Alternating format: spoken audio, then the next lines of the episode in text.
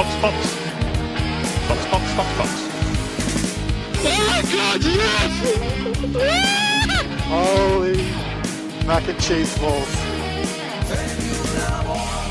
Ihr fragt euch sicher gerade alle, oh mein Gott, es ist kein Rennen und jetzt gibt es trotzdem eine Episode Formula One. Was ist da los? Was ist da los? Was kann man hören vor allem? Ihr könnt ganz viel hören, weil wir spielen ab jetzt, wir nutzen die Pause einfach und spielen euch die ganzen Interviews, die wir mit diesen wunderbaren Menschen gemacht haben, einfach jetzt in voller Länge, weil die einfach so cool waren. Und es wäre schade, wenn man die nicht als Ganze hören könnte. Das stimmt. Wir beginnen dieses Mal mit Alish Casanovas. Das ist der Performance Coach von George Russell. Und das war damals sehr lustig, weil die Caro so leichte Internetprobleme gehabt Mhm. hat und immer rausgeflogen ist aus unserem Zoom-Meeting. Erinnerst du dich unangenehm. Ich erinnere mich sehr dran. Es war unglaublich peinlich. Vor allem auch noch, ich meine, ist der Performance Coach von George Russell und da jedes Mal rauszukippen und auch nichts Ja. vom Interview mitzukriegen, das war so ein bisschen ein Albtraum, ja. Das war unangenehm. Und das Interview mit ihm haben wir aufgenommen, bevor die Saison losgegangen ist. Also da war wirklich George Russell auch in den Vorbereitungsarbeiten drin. Und das auch spannend ist, da war der Alish Casanovas gerade bei ihm zu Hause. Das heißt, wir haben dann ja. Genau, wir haben irgendein Zimmer von George Russell gesehen. Das Alice Casanovas Zimmer ähm, von George Russell. Und mitten irgendwo in England haben wir ja, mit ihm dieses Zoom-Meeting geführt. Und erste wichtige Frage natürlich, wie ist er eigentlich in die Formel 1 gekommen?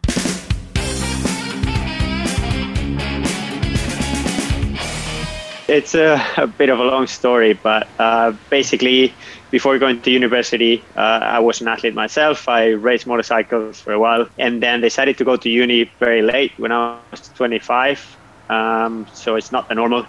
But then when I went to uni, I realized I really like uh, studying sports sciences and especially coaching and, and strength and conditioning. So yeah, my passion changed, and, and uh, then I became a good student for the first time in my life. um, and uh, yeah, uh, graduated in sports science in Spain, in Barcelona, and then uh, did my master's in Finland uh, in uh, biology of physical activity, which is physiology, science of coaching. And one of my friends there was telling me about this company called Hintsa, and I was like, yeah, I don't, I don't know what he's talking about. Like, I never heard this before. Uh, and he's like, yeah, they work with F1 drivers, blah, blah, blah. And I was like, oh, well, okay, you like motorsports. This, I, I think you should talk to them, right? Uh, so they offered a job. Uh, and this friend told me, like, look, they're looking for someone. And uh, I sent my CV one day late, actually. so out of the deadline. And uh, I think the next day they replied already. And uh, they said, can you come down to the office in Helsinki? Uh, we'll have the first interview. Uh, and yeah, I did that. and uh, I think seven seven interviews after I got a job. So yeah. Uh, so that that was my my way into Formula One. Obviously, started with George and, and Alex Albon in the beginning. Yeah, but it's a good thing when you start going to university a bit later because you're more mature and you know what you want. The the maturity thing, I'm not sure. Men maturity, I, I don't think I don't think it goes together. um, but but I agree. I agree. I think if I have to give an advice to uh, a young person who doesn't know what to do in life or is not sure, I'd say take it easy. Take your time. Uh, I don't know. You will find what you like, uh, but but be patient. Uh, a lot of times we're we're in a rush. I think uh, to get to our goals too quickly. So And now um, the season is about to start. Um, only a few more weeks to go. So um, how, uh, yeah, does it look like before the season starts? The last weeks, busy, I suppose. Uh, yeah, yeah, definitely. Uh, this uh, for the people who do our job, uh, it's one of the most fun times of the year um, because the drivers are all basically they spend more time with us. We it's almost like we own them, you know. Uh, then when the when the season starts, it's obviously, obviously the racing is is the most important thing, and other things are even more important than than us, right? Or or than the job we do. So yeah, quite busy now, but enjoying it a lot as well. Um, uh, progressing and working hard uh, to be ready to be ready for for what's coming. Yeah. When did you um, start um, to get George prepared for the new season? Uh, to be honest, this year, normally every year because we have the calendar early, and, and so did we. Uh, we had it as well this year, um, but obviously, as you know, it changed. Um, so this year was a bit different. Uh, the previous years, we knew almost the day we want to start. What do we have planned? Tests here, tests there, medical tests here. Obviously, this year was a bit was a bit different. Um, so we planned to start before, but then we shifted back. Um, and and obviously because the season is going to be so long, mm-hmm. and the stresses of this COVID season are, in some aspects, there's less stress, but some aspects more stress, right? Um, but but generally the fatigue is quite high. It's going to be a long season, so we decided to start a bit later. Um, so we started not long ago, um, and we're progressing slowly. Uh, again, we have time, uh, especially with uh, with the test that we have this year, which is going to be for us only one day.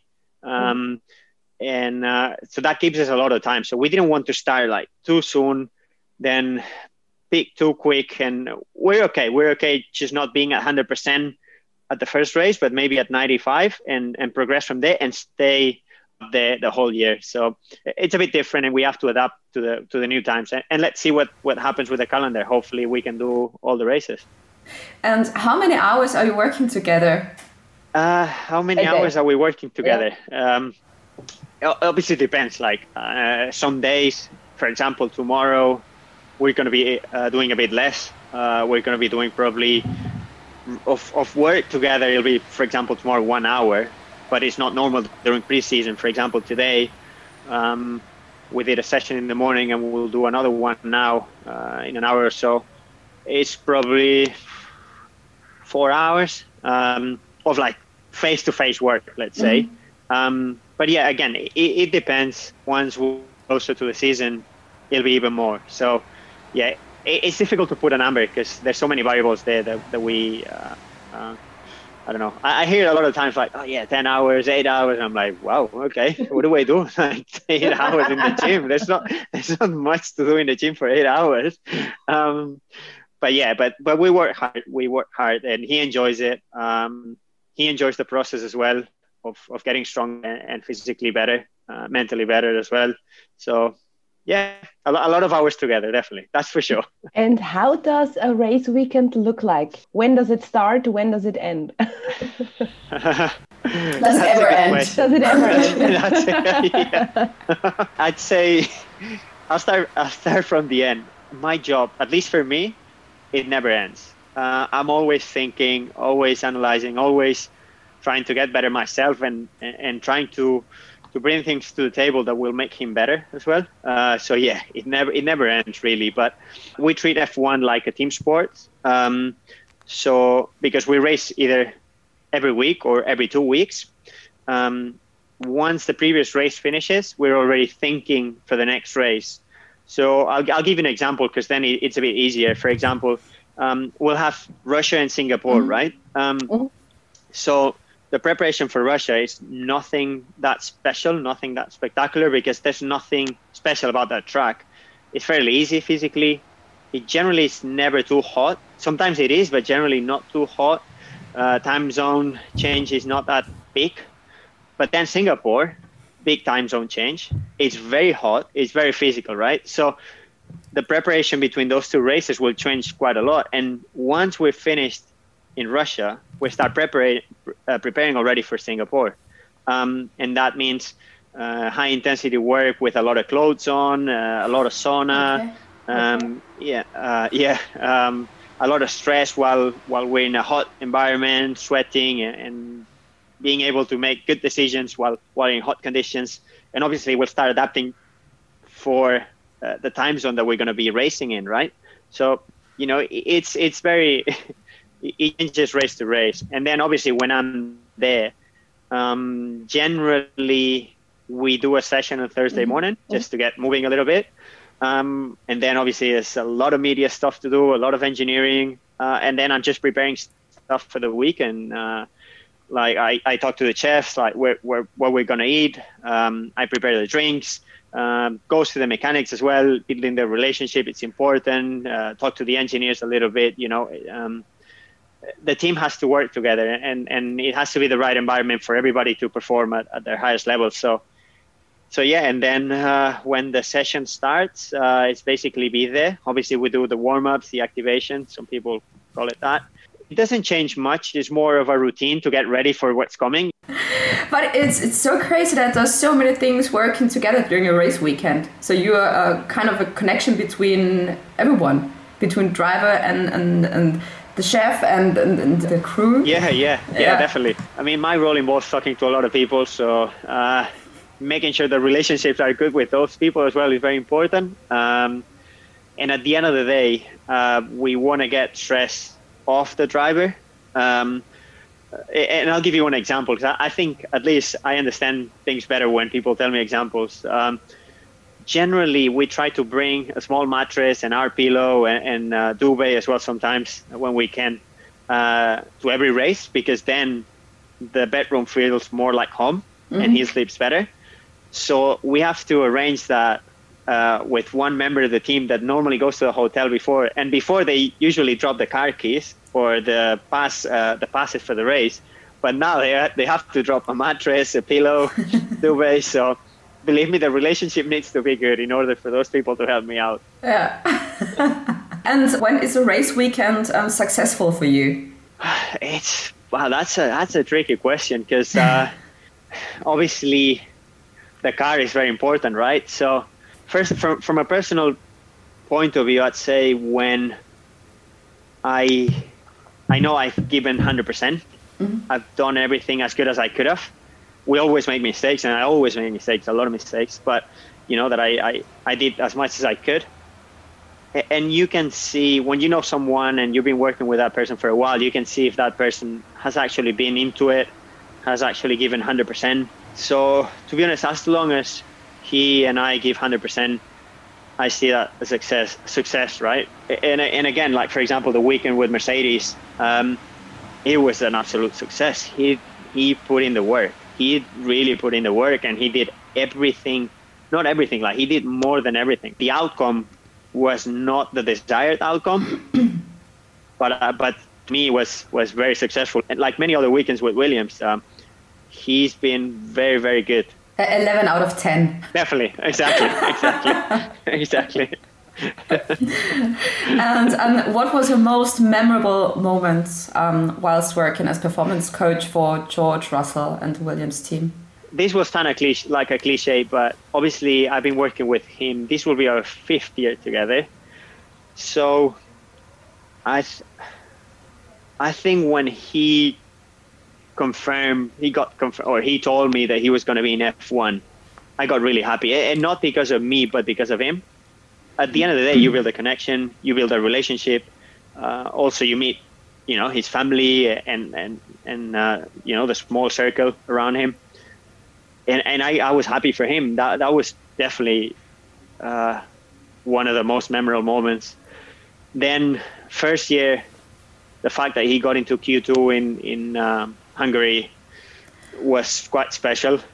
Um, I, I always, you know, I, because I've been with him for so long, I, I know that he's very talented. So I know that's possible. But but even then, even knowing that, when you see that he achieves something special it makes you feel proud and and and again it, it's more like i'm happy for him than than selfish like oh i've done this right or or you know i've been very good at my job it's definitely you know um I, i'm so lucky to work with somebody that talented so so many so many good moments and then and then on a personal level so many you know funny and, and good times that i that i have good memories of as well it's not only racing but you know things that happen and we laugh for 20 minutes or I don't know. yeah, it's it's it's so many things, so many so many hours spent together again. Do you feel um, proud like a father when he achieves something very special or something new? Or do you see yourself That's a as, big statement. that's my boy who just achieved this? I mean, obviously, a little bit because obviously you become biased. Um, so so you're a bit like, oh yeah. I mean, at the end of the day, it's more like I'm lucky to be working with uh, with that person, then I, don't- I don't know. I don't, I don't know how to explain it. It's that was a tricky question. No one said it would be easy. I know, I know. I like challenges, but uh, but yeah, no, I, definitely. Uh, you feel proud. You feel proud, and and I think it's more like happy for him. Like you're happy if he's happy, and, I, and I'm a, I'm a person who gets a lot of energy from other people. So if he's very positive, I'm going to be very positive as well, right? Um, and and I, I always think it's you know it's it's circular. This it's it's a the relationship is always like that. Uh, so if I'm happy, he'll be happy. You know. Uh, and what do you think are the most important skills a Formula One driver needs? Uh, good question. We still don't know for sure. uh, we still don't know what makes a guy or a girl good or bad. Obviously, we all have our idea ideas. Um, I think the good guys have something extra. They feel more. They feel something that the rest of us don't feel. Um, and they can anticipate what's going to happen. And definitely, there's there's no doubt that ours helps. So when these guys and girls reach an expert like experience level, then they can focus on other things, and then their mind is ahead because it's so easy for them to react to what's going to happen. But it's a it's a difficult it's a difficult question, and definitely we don't know because if we knew, if I knew, I would be making drivers better, and I I really I really can't. Um, but yeah, it, I, I'd say it's feel. I, I think it's feeling uh, like any other sports, like anticipation. I think there's so many things, obviously, that play a role, a factor in, into performance. It's a complex question that I don't have an answer uh, for you.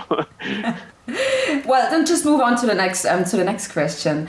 What are the most challenging parts about your job? Challenging. Um, Yeah.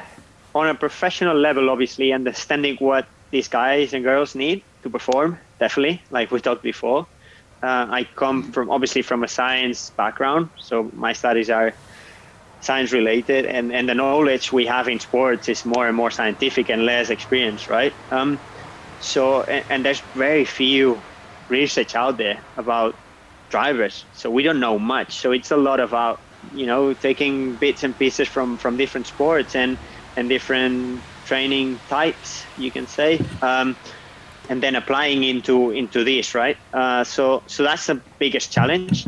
But at the end, is it a challenge? It's and it's it's a good thing as well because it gives me a lot of freedom, and then it becomes more an art than a science as well, if that makes sense. So, um, and then on a personal level, obviously, it's challenging. Uh, it- it's funny because you know everybody, including my friends, is like they're they're like, uh, oh, you live the life, you know, like traveling around and and you know seeing all these amazing places and uh, you know and and it, it's true uh, and, and we're lucky, but at the same time, we have hobbies, we have a life as well. We're not just uh, robots that you know got sent to races to do a job, right? I like to be with friends. I enjoy being with friends a lot. I love playing sports. Um, so there are personal challenges as well. Um, but so far, the positive things outbalance the negative things. So yeah, so far so good. And um, there are many non-Formula One fans um,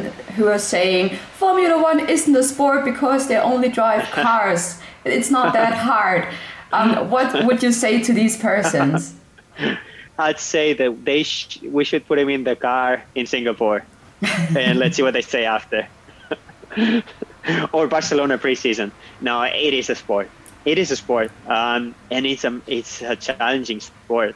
Definitely, the cognitive aspect of that sport is probably bigger than the physical aspect, but still, uh, it's it's challenging. It's challenging, A- and we have to remember that these drivers have been doing this for a long time, so their bodies are used to it.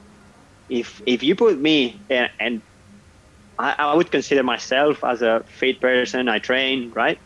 So if you put me in a car in Barcelona, first lap I'll break my neck and uh, I'll be breathing, uh, uh, breathing hard, and just you know I I won't be able to cope with with the demands of it for sure. It, Yeah. It's definitely a sport. It's definitely a challenge and a very challenging sport. Yeah, and I just have another question. My mom and my dad both they live very close to the Red Bull ring. Do Alright. you cycle when you um, in Austria, for example, because when I was cycling, two guys with Williams um, shirts overtook me, and now I think it was you. We did go cycling, but we were not wearing Williams shirts or tops. So I'm Okay. afraid it wasn't us. but, Okay. but the mechanics, yeah, um, especially this year, the mechanics brought uh, bikes pretty much to every race.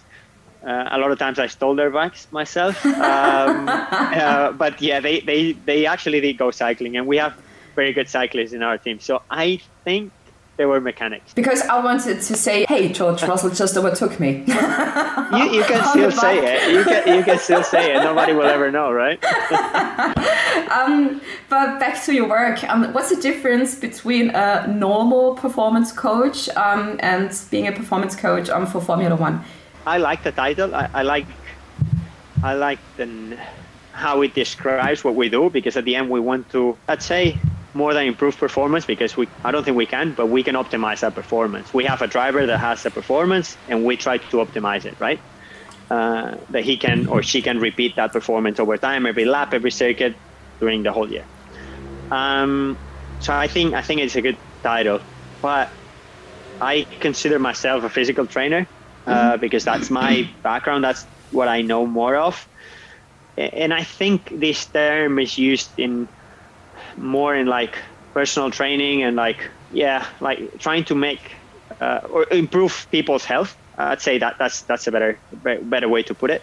And obviously in F1, we want the drivers to be healthy, but like we said, it's a sport, so it's a bit different.